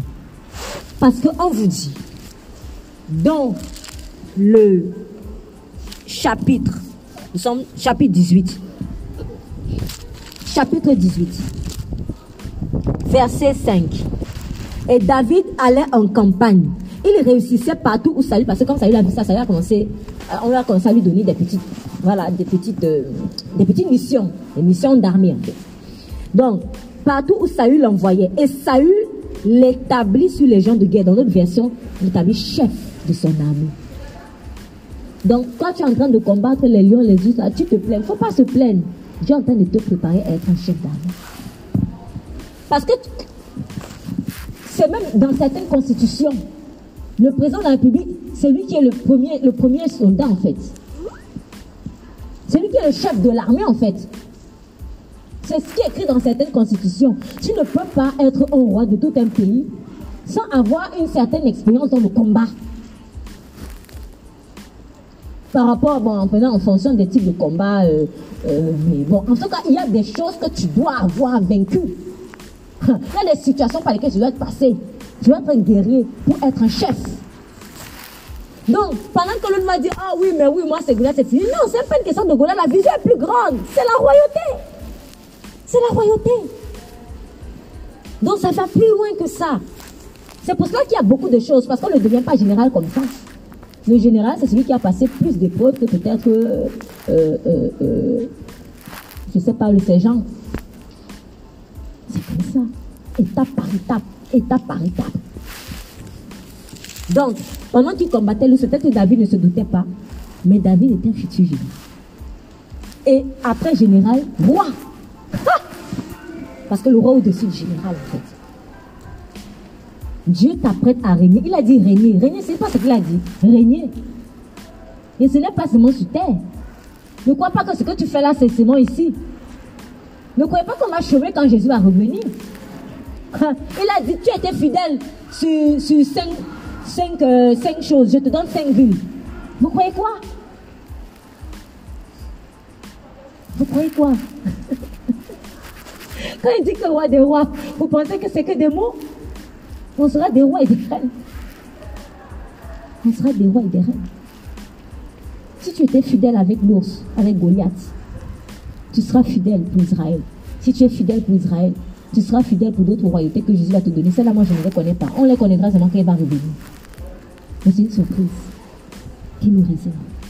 Donc, c'est ici que tu sèmes ton éternité. C'est ici. C'est ici. Toujours dans la préparation pour la royauté, il y avait la harpe. Donc pendant qu'il était dans le, dans les déserts en train de chanter, oh, il pensait qu'il adorait pour lui. Mais Dieu le préparait à une onction pour la musique, pour le chant. Parce que de ces petites adorations-là, non, elles ne sont pas petites, elles sont grandes. De ces adorations dans l'ombre, dans le désert, David est, est devenu le chantre musicien de Saül. Celui qui est fidèle dans le, celui qui est habile dans son travail, on a évoqué cela. Il sera au service des rois. La parole de Dieu ne ment pas. Mais remarquez, David ne le faisait pas parce qu'il comptait un jour être serviteur de Saül. Il le faisait par amour pour Dieu. Rien de plus, sans calcul. J'ai envie de dire que quelque part, c'est la condition. Sans calcul. C'est vrai que Dieu ne te dit pas tout. Il veut te montrer une grande vision, mais il te montre qu'une partie. Mais il veut quand même que tu saches la grande vision. Ne crois pas qu'il te perd ton, il te fait perdre du temps. Il ne te perd pas du temps, il te prépare à grand. Celui qui habite dans son travail, il sera au service du roi. Et c'est exactement ce qui a été donné en témoignage de Saül, pardon, de David. Parce que quand on a commencé à chercher quelqu'un pour euh, le chasser, le, le délivrer de cet esprit mauvais, dans le chapitre 16, il est écrit, verset 17, Saül dit donc à ses serviteurs, trouvez-moi un homme qui sache bien jouer et amenez-le-moi. Et l'un des serviteurs répondit et dit, voici, j'ai vu un fils d'Isaïe, le Bethléemite, qui sait jouer. C'est un homme fort vaillant, un guerrier qui parle bien. Entraînez-vous à bien parler, hein, en parenthèse. Parlez bien. Parlez bien. Non, je comme. Non, je suis avec Dieu, donc je vais négliger l'école, je vais négliger. Parle bien. Soit. bon, je ne m'avance pas plus que ça. En tout cas, laissez Dieu vous travailler dans tous les domaines. Parce que je, le dis juste parce que j'ai vu comment Dieu a voulu aider des personnes, en fait, à être plus éloquents, à mieux écrire des choses. Et les gens négligeaient.